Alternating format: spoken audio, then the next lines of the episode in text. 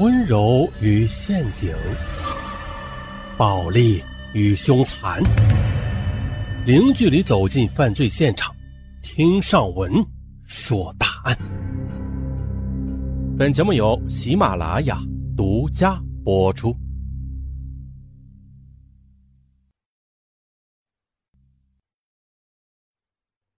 这是一起离奇的案件，又是一件普通的案件。一个刑警大队长曾经被怀疑是奸杀案的凶手，而受害人恰恰是他的好友。十多年后，也许是在亡灵的提示下，他亲手捉住了案件的真凶。今天的这起案件涉及到警方人员，所以呢，人物的名字都为化名。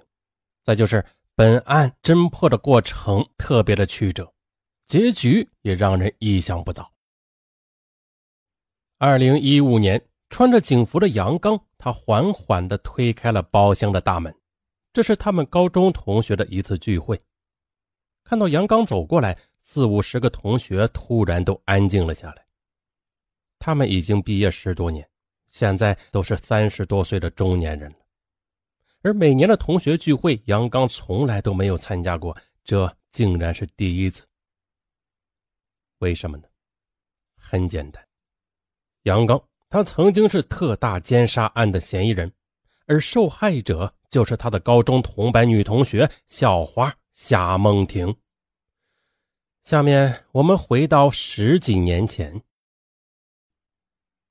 十八岁的杨刚和夏梦婷在河南某县城上高中，不过家却是在县城旁边的乡下村里。县城能有多大呀？高中距离乡下村子骑车也就半个多小时而已。杨刚和夏梦婷的父亲是同村的能人，两人先后参军，离开了村子。夏梦婷的父亲是炮兵，因为技术出众，成为资深士官，后来又被提拔为基层军官，一直留在部队服役。而杨刚的父亲那就更了得了，他和儿子一样，是一个一米八几的大块头。长相那是英武又聪明好学，杨刚的父亲深受上级赏识，服役期间就被送入军校深造，随后步步高升。目前，杨刚父亲已是解放军驻云南某部的团级干部。当时的制度是，团级干部家属可以随军。可惜的是啊，杨刚父亲的部队远在云南国境线上的偏远山区。儿子随军的话，那根本就无法上到想象中的中学了。于是杨刚就被父亲留在家里上学。不要小瞧这个县城，这在全省可是赫赫有名的，每年都有大量的学生考入大学。夏梦婷的父亲的想法也是一样，两家并非很熟悉，他们的父亲也在不同的军队。然而呢，这个村里边的人一半都是左右沾亲带故。两个孩子从小都在一起玩闹，夏梦婷叫杨刚为刚子哥，杨刚叫夏梦婷为婷婷妹。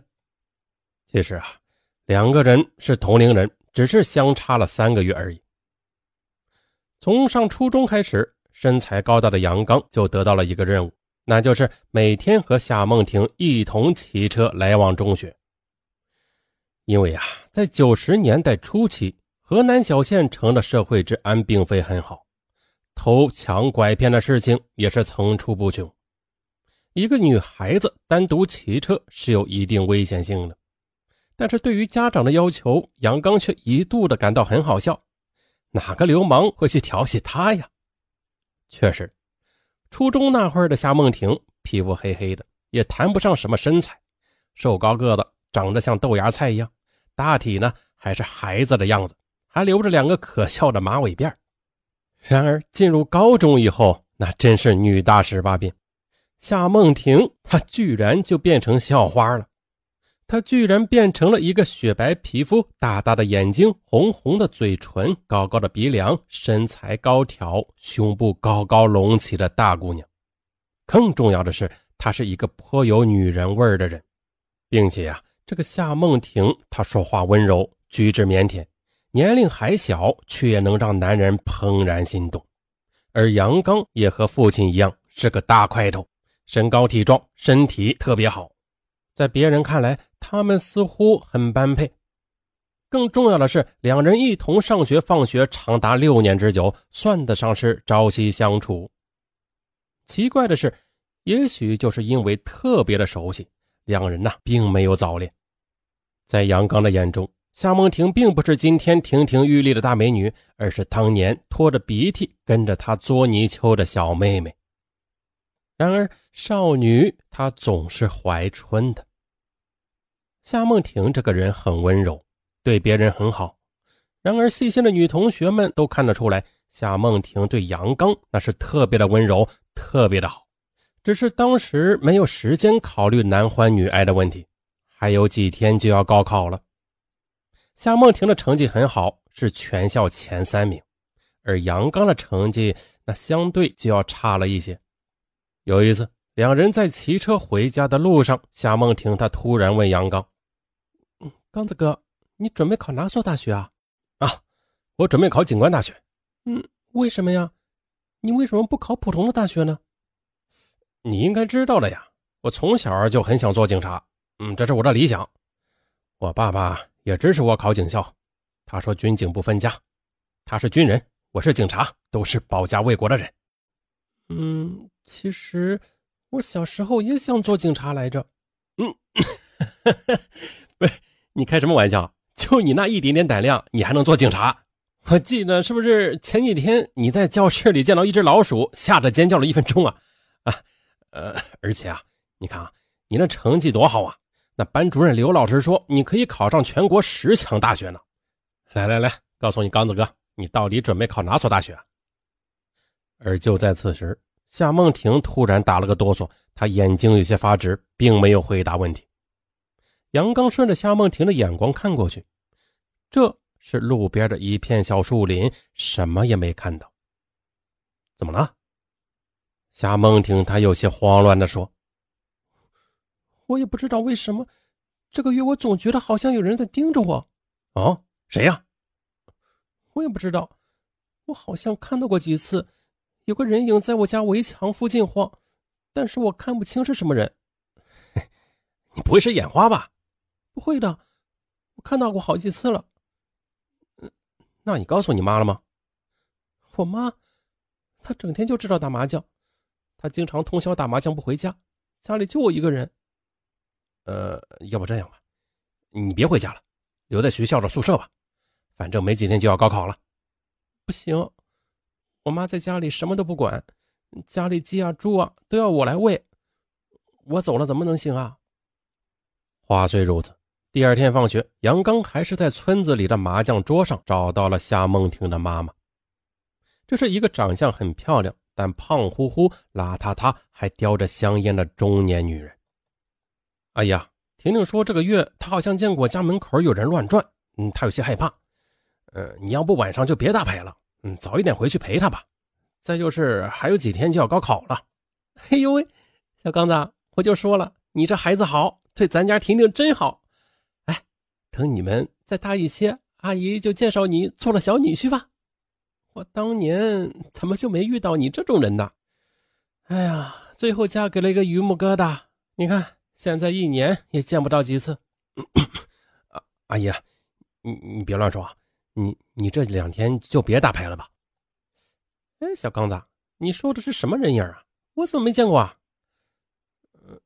我跟你说啊，可能就是我家婷婷胆子小，她自己胡乱想出来的。啊，我不打牌，你还能让我干啥呢？你不还得憋死我吗？就在杨刚还要再说些什么的时候，这时麻将桌上姓黄的一个男人，他喊道：“哎，说什么呢？别说了，快来快来，三缺一呢！啊，行行行，小刚子，那我以后少打几圈，早点回去啊，你就别操心了。”最终这事儿啊就这样了。杨刚他毕竟是个十八岁的孩子，他哪里能干涉成年人的家事呢？就这样，几天之后，高考终于结束了。当天，两人都如释重负。他们走出考场，分别找到同学，在县城玩了起来，一直玩到了夜深了。这两人才想起来啊，一起又结伴骑车回家。那这很正常啊。苦熬了这么多年，换谁都会发泄一下的。今天的夏梦婷，她穿着一件漂亮的白色连衣裙。有听友提出质疑了：这个穿着裙子能骑自行车吗？你别说啊，以前的女孩子都很擅长穿着裙子骑车。夏梦婷她一头乌黑的短发，身材窈窕，非常的迷人。两人一路兴高采烈的聊着天，很快的就到了村口。可就在像往常一样要分开的时候，夏梦婷的脸，她却突然变得红红的。刚子哥，你，你猜我报的哪所大学？杨刚他丈二和尚摸不着头脑啊。嗯，那肯定是全国能数得着的大学呗。呃，比如说，行了，你别猜了，到时候你就知道了。明天再见。啊，对了，我们明天一起去县城玩吧。于是啊，两人便分开，各自回家了。咱们呢，接着上回说，两人分开之后便各自回家了。他们所在的村子经过几次合并，现在是一个大村子，人口有上千人之多。杨刚家住在村西，夏梦婷家住在村东，相距也有一公里多。不过呀，这个村民基本都是务农为生。现在已经快要十二点了，辛苦劳作一天的村民们早就睡熟了。村中的街道上是一个人也看不见。两人分开后，杨刚他就想起了夏梦婷突然的脸红，他就有些奇怪的盯着美丽的背影，他看了会儿。这丫头，小脑袋里边整天装着些什么东西啊？说说高考志愿，怎么也会脸红呢？可是啊，让杨刚做梦也没有想到的是，这竟然是最后一次见到夏梦婷。第二天一大早，熬夜看球赛的杨刚还没有起床呢，家门就被人用力的敲开了。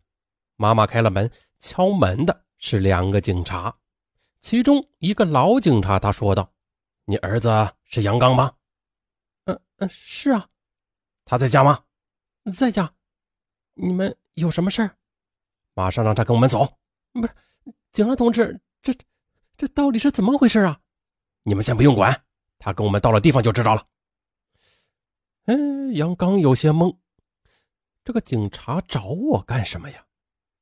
可话虽如此，但毕竟杨刚没有做过坏事，他还是迅速的穿好衣服，跟着警察走了。随着警车开出村子，杨刚这才发现，整个村子竟然都被警察包围了，所有人不允许随便出入。不好，出大事了！杨刚向警车中的警察询问。叔叔，出什么事了？可是警察们却一言不发，只是意味深长地看着他。由此，那个老警察的眼神，直到今天，杨刚也不会忘记。那是一个非常锐利的眼神，就像老鹰的眼睛一样，眼神中有一种让人不寒而栗的杀气和愤怒。然而，杨刚。他初生牛犊不怕虎，心胸坦荡荡。他直视着老警察的眼睛，并不害怕。就这样，被拉到了县城的公安局后，杨刚立即遭到了长达一周的审讯。他知道老警察姓牛，居然是县城的刑警大队长，已经干了二十年。杨刚，你老实交代。杨刚，嗯，他有点懵。叔叔，嗯，怎么回事？你让我交代什么呀？哼，你和夏梦婷是好朋友对吧？啊，对啊，我们是同学，关系挺好的。那你昨晚最后一次见到他是什么时候？呃，晚上快十二点了吧？我和几个同学，嗯，去打游戏，他和几个女同学去看电影。我和他约好了十一点在电影院门口见面的，然后一起骑车回来。到了村口，我们就分开了。啊，那有没有别人看到你们呢？没有啊，那么晚了，嗯，村里哪还有人呢？杨刚，你老实说，昨天晚上你干过什么？我们知道你才十八岁，品学兼优，又没有前科。如果你现在肯主动承认的话，我们就算你是自首，法律上会宽大处理。什么自首？什么宽大处理？你，你是说我吗？不是说你，还能说谁？你老实交代，夏梦婷到哪里去了？她不是在家吗？什么到哪里去了？哼，杨刚，我告诉你，我们警察不会污蔑好人，但也不会放过一个坏人。要是你干的，现在就老老实实交代，不然，如果我发现了线索，这事是你干的话，我们先把你的手脚给打断。杨刚他完全不知道怎么回答，他甚至顾不上害怕。叔叔，我求你告诉我，这到底是出了什么事啊？也许牛大队长以二十年的刑侦经验，觉得这个杨刚似乎还真不像是歹徒，于是便说了下面一番话：夏梦婷昨晚失踪了。杨刚听后，就像头被铁锤狠狠地砸了一下，他不觉得失声惊呼：“什么？你你说什么？失失踪了？对，不仅仅是失踪。”我们认为他遇害了，尸体有可能会被背到哪里埋掉了。你是最后一个见过他的人，你们同学都说是你送他回家的。我问你，是不是你和他一起回家，然后对他下了毒手？从这一刻开始，杨刚他成为了杀人嫌疑犯。几个月后，他才知道。夏梦婷的妈妈根本就没有听她的劝告，一样天天熬夜打麻将。当天，夏梦婷的妈妈直到凌晨三点才回家。她刚刚推开院门，就发现女儿屋里有一片火光，她大吃一惊，急忙的喊叫起来。可就在她喊了一嗓子之后，突然有一个黑影从屋中跑了出来，他身手敏捷的爬上了土围墙，然后跳了下去，无影无踪。可是天太黑，他也没有看清楚黑影的相貌。夏梦婷的妈妈急忙冲入房中，这才发现火是女儿夏梦婷的床铺。但是呢，火势并不大，她急忙用水将火扑灭了。又发现屋内是一片狼藉，似乎有人翻动过，而女儿夏梦婷不知去向。夏梦婷妈妈立即跑出去报警。听说有纵火案，还有人失踪，牛大队长立即从县城赶来了。然而，现场让牛大队长震惊了，这绝非纵火和失踪这么简单。现场非常的凌乱，似乎曾经在这里发生过搏斗，随后又被人翻动过。这是一个大村子，村民的房屋都比较大，之间相距还很远。当晚有个邻居，他隐约的听到似乎有女人的呼喊声，声音不大，但是村里经常有夫妻吵架啊，他也没有在意，便继续睡了。着火点是夏梦婷的床，显然是被人点燃的，被子、枕头都被烧着了。好在火势不大，加上夏梦婷妈妈救火比较及时，床上还有一部分没有被烧毁。法医。便就是从这里顺利的提取到了血液和精液样本，这个床上隐约可见血迹，甚至精液的痕迹，由此推测夏梦婷可能遭遇了强奸。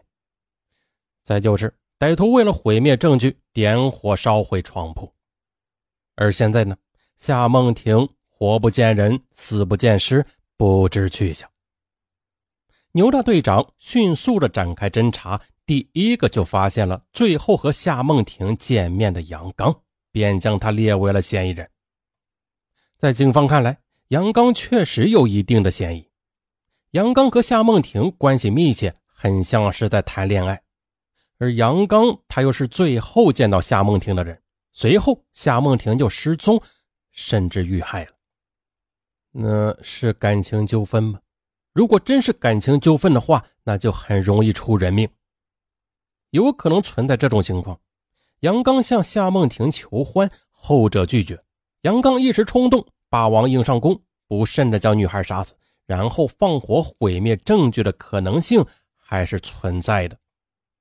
而夏梦婷妈妈见到的那个黑影，他个子也是比较高大，身手灵活，像是一个小伙子，这呢也符合杨刚的身材。接下来，牛大队长一方面对杨刚进行审讯，一方面将杨刚的血液样本送到了省会郑州的司法鉴定中心，同精液样本进行比对。当时在九零年代初期，河南省尚且还没有 DNA 的鉴定能力，只能对比两者的血型。说起来啊，牛大队长还是很讲道理的。九零年代初期，对于杀人嫌疑犯，他哪里有不动刑的？但牛大队长他总觉得杨刚不像是凶手。同时，杨刚母亲和奶奶都证明，这个孩子回家以后就一直看球赛，看到两点多呢，并没有出门。所以，杨刚并没有挨打，他仍然在公安局羁押了七天之久，一直等到郑州的鉴定结果。如果鉴定结果是歹徒血型和杨刚一致的话，那恐怕这个杨刚就要到大美了。万幸的是啊，杨刚的血型是 A，而精液样本的血型是 B，基本排除杨刚作案嫌疑。于是被羁押七天后，杨刚被释放。准确的说呀，这并不是释放，而是解除羁押。凶手另有其人。于是。被羁押七天之后，杨刚被释放。准确说，这不是释放，而是被解除羁押。凶手另有其人。接下来，牛大队长在村里和邻村反复排查，发现了两个可疑人，其中一个是姓李的老汉，是夏梦婷的邻居之一。这个老家伙是个淫魔，年轻时期曾经有过奸淫猥亵多名幼女的行为。当时呢是被判处无期徒刑的，前后坐牢二十多年。五十多岁的李老头，他因为身患严重的疾病不能干活了，这才监狱保外就医释放。他回到村里一人独居，因为名声太臭啊，那村里人对他是避之不及，没有人和他来往。现在的李老头，他主要是靠唯一的儿子接济为生。儿子极其厌恶父亲的行为，可是。毕竟这个亲爹不能不管呢，他每月便寄回去一些生活费。难道是李老头这家伙死性不改？根据邻居妇女反映，曾经发现他有偷窥女人洗澡和上厕所的情况。本来村里要将他再次抓走的，但是李老头已经六十多岁了，身患多种疾病，即使监狱也不愿意收这样的人。于是啊。乡公安只能对李老头多次的训斥，让他不要再胡来。这时候还有村民反映，因为邻居女孩夏梦婷长得漂亮，曾经发现李老头多次长时间的盯着他看，并且眼光阴邪。除了李老头以外，还有另外一个嫌疑人，而此人说来很可笑，竟然是夏梦婷妈妈的奸夫。夏梦婷失踪后，村民们立即检举。说夏梦婷妈妈作风不正派，有个情人。夏梦婷的爸爸常年在军队，很少回家探亲。那风骚的女人，他便忍不住寂寞，和一个牌友勾搭成奸了。而这个牌友就是本村姓黄的那个光棍汉。这个光棍汉，他懒惰油滑，家贫如洗，但是他身材较为的高大，长相呢也不错，据说某方面的能力比较强。他经常的勾搭周边村子的妇女，所以村民们认为奸情出人命，说不定是这个小女孩撞破了两人的奸情，试图告诉父亲，奸夫就偷偷的杀人灭口。那么有听友就会提出质疑了，不过是偷情穿帮而已，没必要杀人吧？其实啊，这个很简单，因为夏梦婷父亲是军人，奸夫的行为就属于破坏军婚罪，要坐牢多年的。而加上夏梦婷父亲，他性格强硬，一旦知道这事儿，肯定要找他麻烦，那打残他也说不定。这个奸夫本来就是个流氓无赖，可能一急之下铤而走险。还有村民们认为，这个姓黄的奸夫是个色鬼，他和多名妇女保持不正当关系，说不定啊，他是想母女通吃，非礼夏梦婷未遂以后，恼怒之下杀人。那这种事儿从古至今也并不罕见。就这样，根据群众举报，牛大队长将两人先后抓获。抓获之后，从李老头的家里搜出了一些女性的内衣裤，经过辨认，都是本村妇女丢失的。而李老头被捕以后啊，他立即承认自己确实有偷窥妇女洗澡和上厕所的行为，还盗窃过内衣。李老头他说：“我知道自己不是人，一大把年纪还做这种事儿。”但我也不知道怎么的，我就是忍不住，控制不住自己。我听人说，我这是一种病，恐怕是要带进棺材里了。那夏梦婷，她是不是你害的？呃，这跟我没关系。不瞒您说，我岁数大了，我就是有这个色心，也没色胆了，只能做一些偷鸡摸狗的一些事情去过过瘾。你让我去强奸杀人，我这个身体是真不行了。坐牢的时候，他们知道我是花案，整天的挤兑我，让我干最苦的活儿，就是下河掏河泥那种。这一搞啊，就搞了二十年。我现在是严重的关节炎，平时不拄着拐棍就不能走路。哎呀，别说夏梦婷是十八岁的大闺女了，就是七八岁的小女孩，她拔腿跑我也追不上。要是我们两人打架，那我站都站不稳，她一把就能把我推倒。那么，这个李老头他说的是不是真的呢？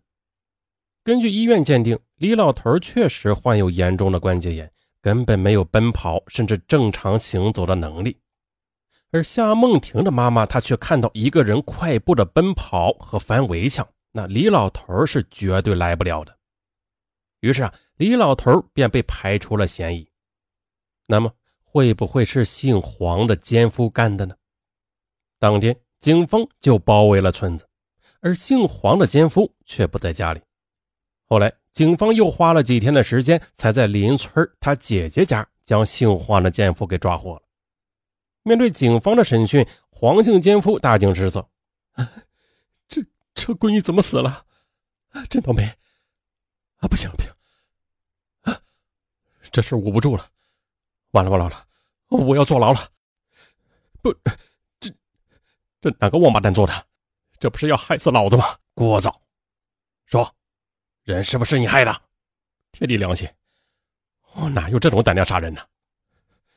我我要是有这种胆量，那我也不会在村里被几个骚娘们当宠物一样养着了。是不是怕他闺女告状，你才下的手？嗯，是的。不说说真的，我我是怕的要命，我怕他去告状，让他爸爸知道。但是，你让我去杀人，我无论如何也不敢的。我没有疯，破坏军婚，我坐牢最多也就是两三年，杀人是要偿命的。啊，对了，我犯法该坐牢就坐牢，我去坐牢。但。但你们千万不能再造说我杀人呢！我求求你们了。经过调查，这孙子倒也没说假话。警方花费了巨大的精力，这才证明黄姓奸夫当晚的行踪。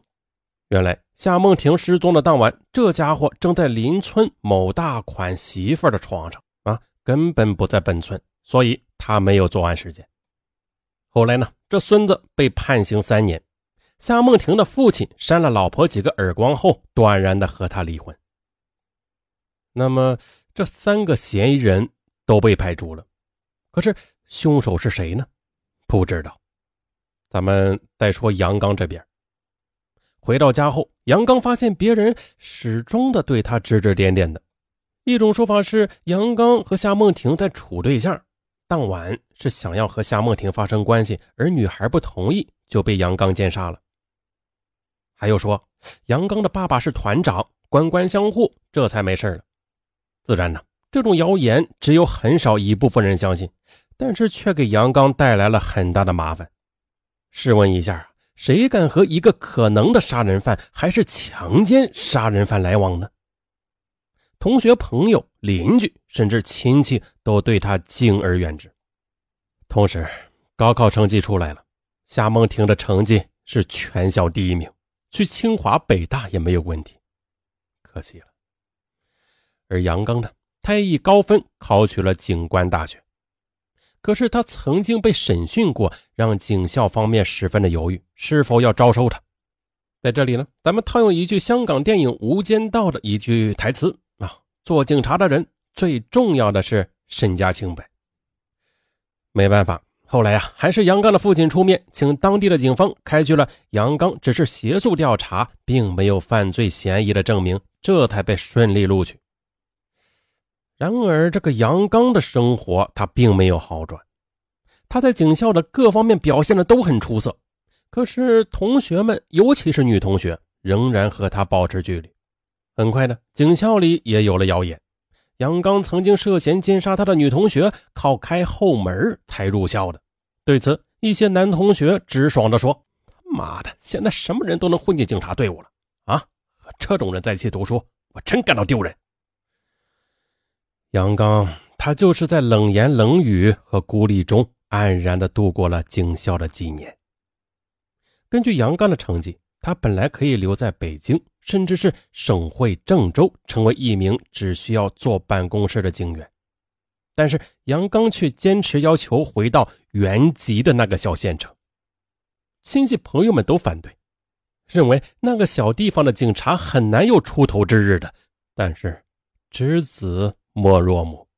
杨刚的父母都同意了儿子的决定，他们很清楚，儿子杨刚是想要亲手抓住残害夏梦婷的凶手。于是，杨刚便回到了县城，从一名普通的刑警做起。只是现实不是童话，即便杨刚是警官大学的高材生，即便他怀着一腔热血要破案，然而现实却给他上了一课。他很快的就明白那起案件久侦不破的真正原因，那就是缺少足够的证据。比如，在现场，歹徒没有留下指纹、足印，而床铺又被火烧，又被水淋，只获取了一块沾有血迹和精斑的床单，还有一些不属于女孩的毛发。血迹证明是夏梦婷的，和歹徒有关的唯一证据就是精液和毛发了。然而，即便是夏梦婷所在的村子就有上千人，周边的几个村子加上县城不下数万人。再就是案件发生后的几年内，牛大队长几乎将全县有前科的成年男人都排查了一遍，丝毫没有收获。时光如梭，一晃十多年过去了，杨刚已经从年轻的大学生变成了三十多岁的中年人。是警官大学的高材生，加上业务出色，没几年，杨刚就被重用，成为副大队长。当牛大队长退休的时候，杨刚正式的被任命为大队长。但是，这么多年来，杨刚的日子却不好过。虽然接到邀请，但是他却从来没有参加过高中同学的聚会。这不仅仅是受不了同学们的眼神，更重要的是，他会想起夏梦婷的点点滴滴。这些让他无法忍受。十多年的时间，杨刚他始终无法忘记这个女孩，他也无数次的在梦中想起夏梦婷说的最后的那一句话：“刚子哥，你猜我报考了哪所大学呀？”说起来，他的条件在县城已经非常不错了，很多人给他介绍了品貌双全的女孩。甚至公安局内新来的几个漂亮女警也对大队长很崇拜。只是过了三十五岁的杨刚，他却一直没有结婚，他也不愿意谈女朋友，始终是独身。这么多年来，杨刚抓获了不少歹徒，一些还是强奸犯，甚至是杀人犯，但却都和这个案件无关，甚至连夏梦婷到底是死是活。他都搞不清楚，直到二零一四年的一天，一切才有所转机。二零一四年，全省大搞村村通公路，县城呢也重新修建了一些旧公路。在清理一个废弃多年公路边的涵井时，这个修路工人发现了一个麻袋和少量的衣物，鞋帽残骸。把麻袋打开一看。修路的工人吓得是屁滚尿流，里边全是枯骨。接到报警后，杨刚立即赶到现场，只是看了一眼，他就认出了一个塑料的发卡。这，是夏梦婷。杨刚，他忍不住双手颤抖，他终于找到夏梦婷了。只是，一个发卡。还并不能说明这个枯骨就是夏梦婷，这还必须有其他的证据，杨刚他又想起来，夏梦婷小时候顽皮，曾经被石头砸伤过前额，住了半个多月的医院。虽然不是专家，但杨刚他也看到了枯骨前额有明显的陈旧的痕迹。为了确认夏梦婷的身份，杨刚亲自带着颅骨去郑州鉴定。杨刚他做梦也没有想到，他竟然有一天会捧着夏梦婷的头颅去旅行。在火车上，下属发现杨刚紧紧地抱着这个颅骨，一刻也不松开。他的脸上流露了一种爱怜和坚毅的表情。根据郑州方面的鉴定，这确实是夏梦婷的遗骨。尸骨上没有明显的伤痕，但舌骨有骨折的迹象。这推测他可能是在家的床上被活活的掐死，或者是勒死的。郑州方面还说，因为死者年轻，颅骨的牙齿那是相当的坚固。不过，这个门牙却有几个脱落，不知去向，并且这不是生前被殴打所致，而是颅骨已经完全骨化以后，有人搬动颅骨不慎落地，导致牙齿被撞掉的。现场又经过反复的寻找，但是没有发现这几颗门牙，由此可以确定这个夏梦婷是被人杀死的。歹徒将她奸杀以后，抛尸到这个荒郊野外的涵洞，直到十多年后才被人发现。不过，杨刚却发现一些奇怪的事这个发现尸骨的涵洞，并不是夏梦婷遇害之前废弃的，而是在遇害后的一年。也就是说，废弃之前，公路部门仍然每个月都会派人清洗打扫涵洞。显然，如果这里有尸骨，那早就被人发现了。那这就说明这里不是第一抛尸现场。歹徒开始并没有把夏梦婷的尸体丢在这里，而是案发后多年，歹徒才转移了尸体。为什么？只有一种可能，就是歹徒本来的抛尸地点可能马上就会暴露，而歹徒他被迫的转移尸体，得以隐藏自己。很显然，这些枯骨、麻袋和荒草纵生的涵洞均没有留下什么证据。这对案件侦破没有太大的帮助。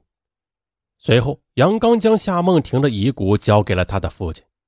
此时啊，夏梦婷的父母早已离婚了，父亲将女儿精心安葬。根据当地的风俗，横死的孩子不允许埋入祖坟。于是，夏梦婷的父亲在县城墓地买了一个最贵的位置，而陵墓的管理人员。他几乎每个月都能看到杨刚带着鲜花来到夏梦婷的墓边，站立良久。时间一晃，又是一年，案件仍然没有进展。然而啊，有句话说：“天网恢恢，疏而不漏。”二零一五年，一切都不同了。当天，杨刚一走进办公室，下属就告知，这个林省发来了一份协查通告。协查对象是两个兄弟，这两个兄弟哥哥叫做张润兵，弟弟叫张润军，三十岁左右，都是本县的居民。根据邻省的资料啊，这兄弟两人十多年前就去外地打工，没有回过原籍。这兄弟俩就是被发现涉嫌一起强奸、抢劫、盗窃的串案，前后累计作案二十多起，时间跨越至少有四五年之久。他们作案的对象都是农村的留守妇女。兄弟二人蒙面后持凶器，然后翻墙跳入只有女人和孩子的家里，将钱物洗劫一空，还将女人强奸。他们手段较为恶劣，受害者中还包括年仅十一二岁的女童。目前弟弟已经被捕，哥哥在逃。看到这个案件的信息后，杨刚的脑海中他立即闪过了一丝灵光。张润兵和张润军兄弟曾经在他们村里住过。这两个兄弟还小的时候，父母就离婚了，又分别结婚再婚。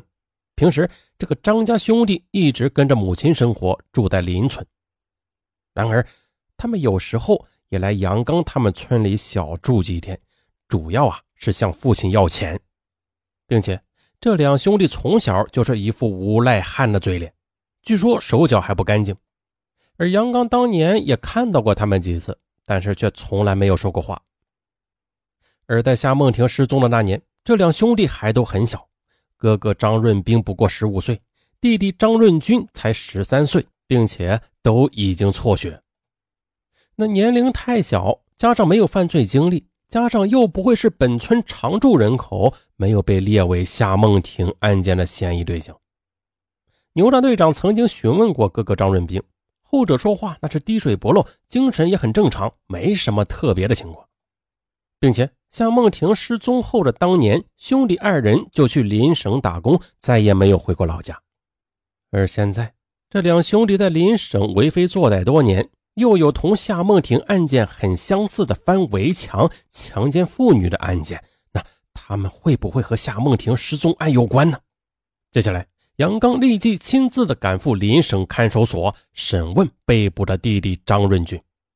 没想到张润军他却十分的狡诈，他刚看到多年未见的杨刚后，便立即明白什么事儿了。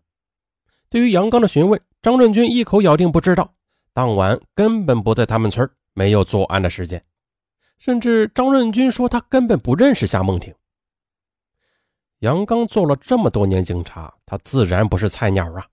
通过张润军的言谈和神态，杨刚发现他内心是高度紧张的，肯定有什么事儿。杨刚第一个想到的最直接的办法就是做 DNA 鉴定。当年没这技术，现在那是肯定有了。然而啊。让他万万想不到的是，由于当年的法医技术水平差，宋娇的精液样本因为保存不慎已经失效，不能用于检测了。杨刚狂怒无比，他打电话去钱法医那里大骂了一通。而钱法医呢，他知道工作失误，也是惭愧万分。可是，在羞愧之下呀，这个钱法医他突然想到一件事：哎，大队长，我我想起来了。当时我们在现场的床上是不是发现了几十根短毛发呀？我记得我们当时怀疑是歹徒留下的，都放入档案库存档了。在当年那些毛发确实没什么用，但是今天不一样啊！今天我们可以做 DNA 了。杨刚突然醒悟了，他立即将这些毛发和张润军的样本进行了比对。接下来，杨刚坐卧不宁的等了两天的鉴定结果，但是他却失望了。结果。是否定的，歹徒的 DNA 和张润军的不同。也许张润军说的都是实话，他确实和夏梦婷案子无关。可就在杨刚他们准备返回河南放弃调查时，郑州方面的鉴定专家却突然打来了电话：“杨队长，我们要告诉你一个很重要的情况。根据鉴定结果，歹徒虽然不是张润军，但他的 DNA 和张润军高度的相似。”我们怀疑歹徒可能是张润军的直系血亲，比如哥哥或者弟弟之类的。这句话石破惊天，让整个案情都有了根本性的变化。很显然，负案在逃的哥哥张润兵有着重大的作案嫌疑。那现在已经能够肯定是他们兄弟两人做的案，那还能供着你吗？自然就动刑了。张润军这小子没什么用，吃不住打。很快的就交代了作案经过。根据张润军的回忆，作案时他才十三岁。我们父母都离婚了，对我们很差，我们连饭都吃不饱。我们经常回我爸的村子要钱，有时候还在村子里小偷小摸。我哥还同县城的一群扒手混在一起。有一次，我和我哥回村去，正巧遇到了夏梦婷，她长得很漂亮，我哥便对她吹口哨。夏梦婷，她看了我们一眼，就快步走了。当时夏梦婷应该十八岁，我哥才十五岁，在他眼里，我们也算个孩子吧，也就没太当回事快说，你们是怎么做的案？呃，我们回村以后，我哥就说迷上夏梦婷了。他说她太漂亮了，搞得她晚上睡不好觉。再后来，他便隔三差五的偷偷的跑到我爸他们村，躲在各种角落和小树林里面，偷偷的窥视夏梦婷。前后差不多一个多月吧，一直到案发当天，我和我哥又去我爸他们村子里要钱。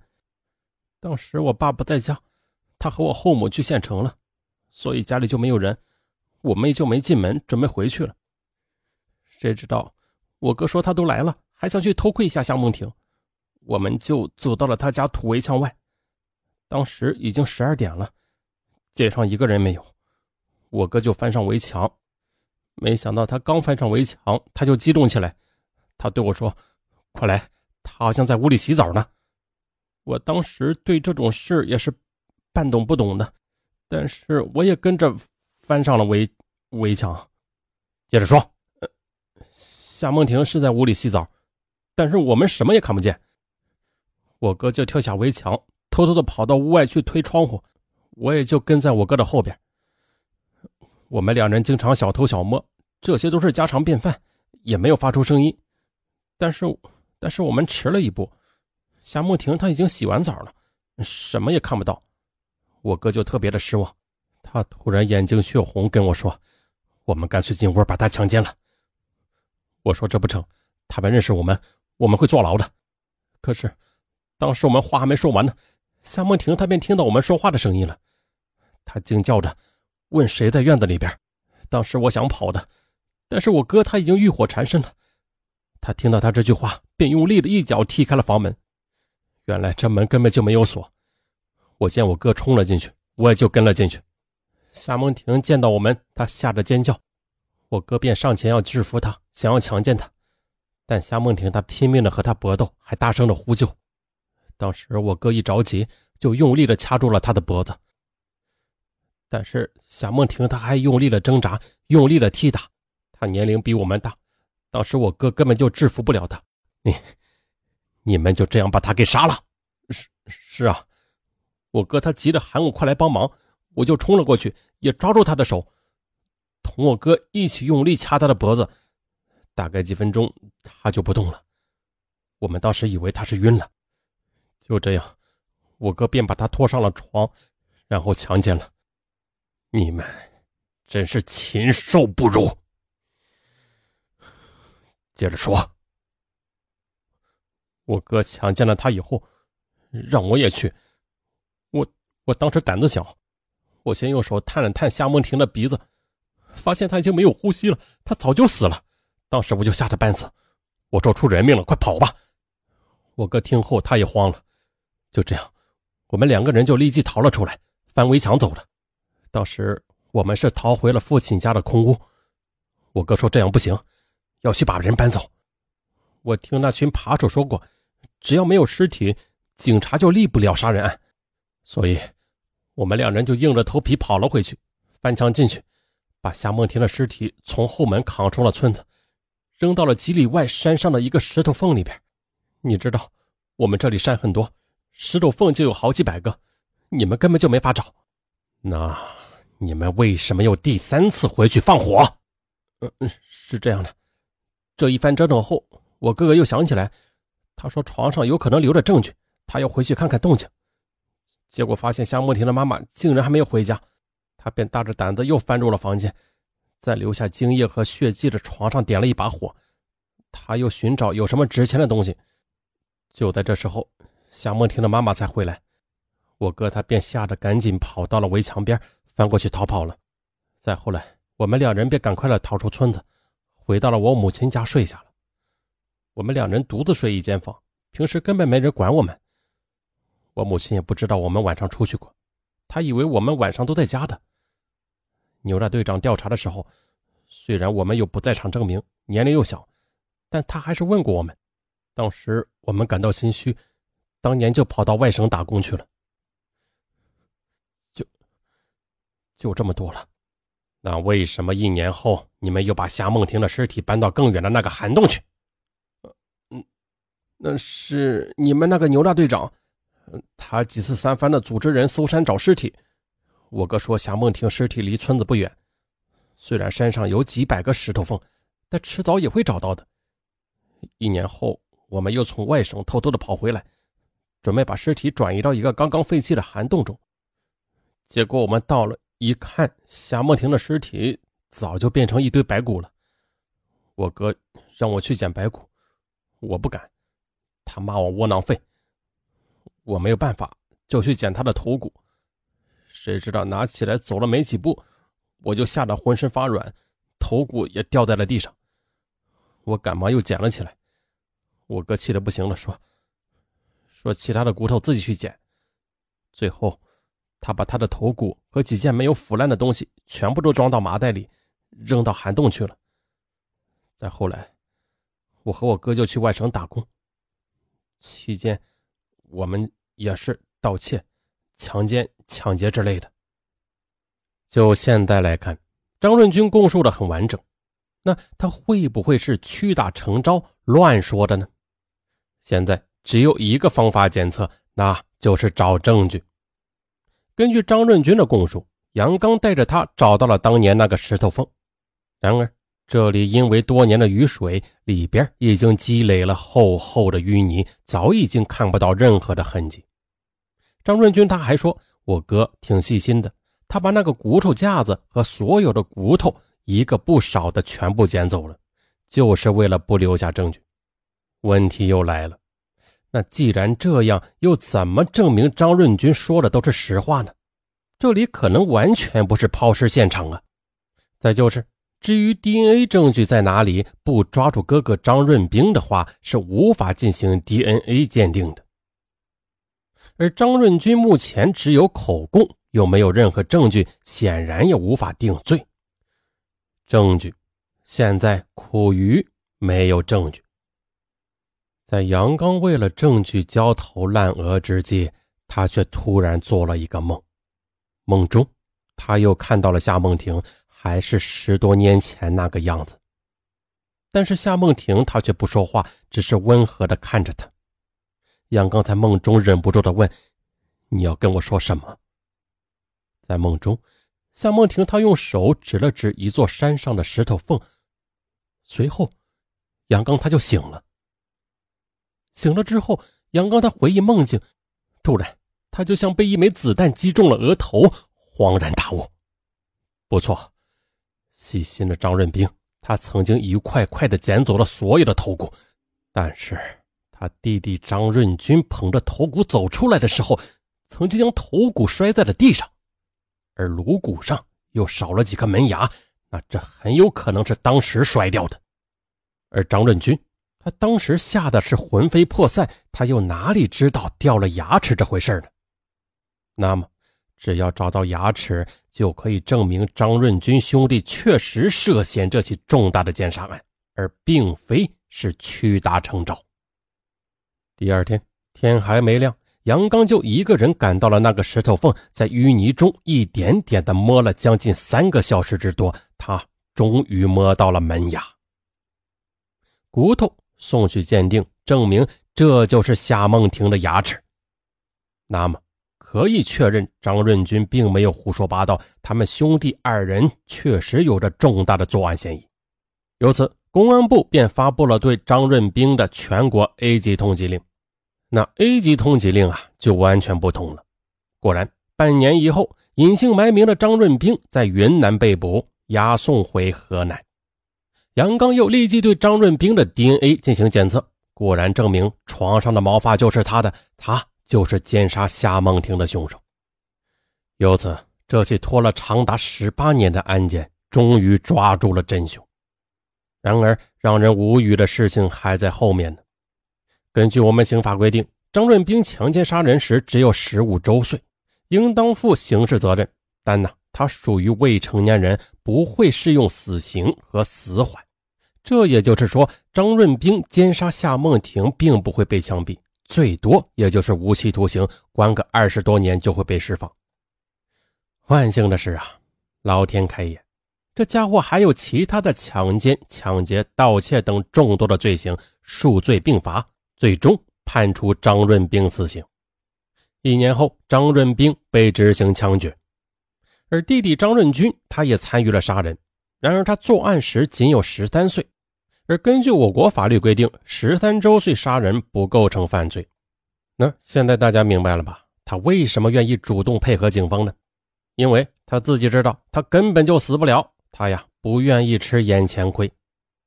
就这样，张润军因为后面的抢劫、盗窃、强奸被判处十五年徒刑。好在呀，老天再一次开眼。服刑仅仅几年后，只有三十多岁的张润军狱中突然中风瘫痪，被保外就医。可是呀，他的父母根本就不愿意管他，只能把他给送到村里的敬老院。不知道大家是否知道村里敬老院是什么样子呀？反正是啊，这个不到一年，瘫痪的张润军，嗯，就死了。死的时候他只有八十多斤，床铺那是恶臭无比，都是积累多日的粪便。于是，一切终究有个结果，含冤惨死的夏梦婷，终于可以瞑目了。我们再回到这个案件的最开始。二零一五年，也就是案件侦破后，杨刚第一次参加了高中同学聚会，所有的同学终于相信他是无辜的，把他当做了英雄。聚会上，杨刚喝了很多酒，他醉得很厉害。已经六十多岁的班主任刘老师亲自开车将他送回家去。在车上，班主任突然对杨刚说：“你知道夏梦婷当年报考的是哪所大学吗？本来她的成绩是可以进入清华北大的。我做梦也想不到，他会报了那所大学。”电光火石间。杨刚的思维一下子又跳回了两人最后一次分手前。当时夏梦婷红着脸问：“刚子哥，你猜一下，你猜我报考了哪所大学？”杨刚他带着醉意喃喃地说：“我当然不知道了，我直到今天也不知道。”过了好久，班主任缓缓地说：“夏梦婷报考的。”就是你要去的那所警官大学。杨刚哭了，这是他有生以来哭的最心痛的一次。本案讲完，咱们下期不见不散。啊，对了，喜欢上文说大案的听友，别忘了点击订阅，永久免费。感谢大家的支持，咱们下期再见。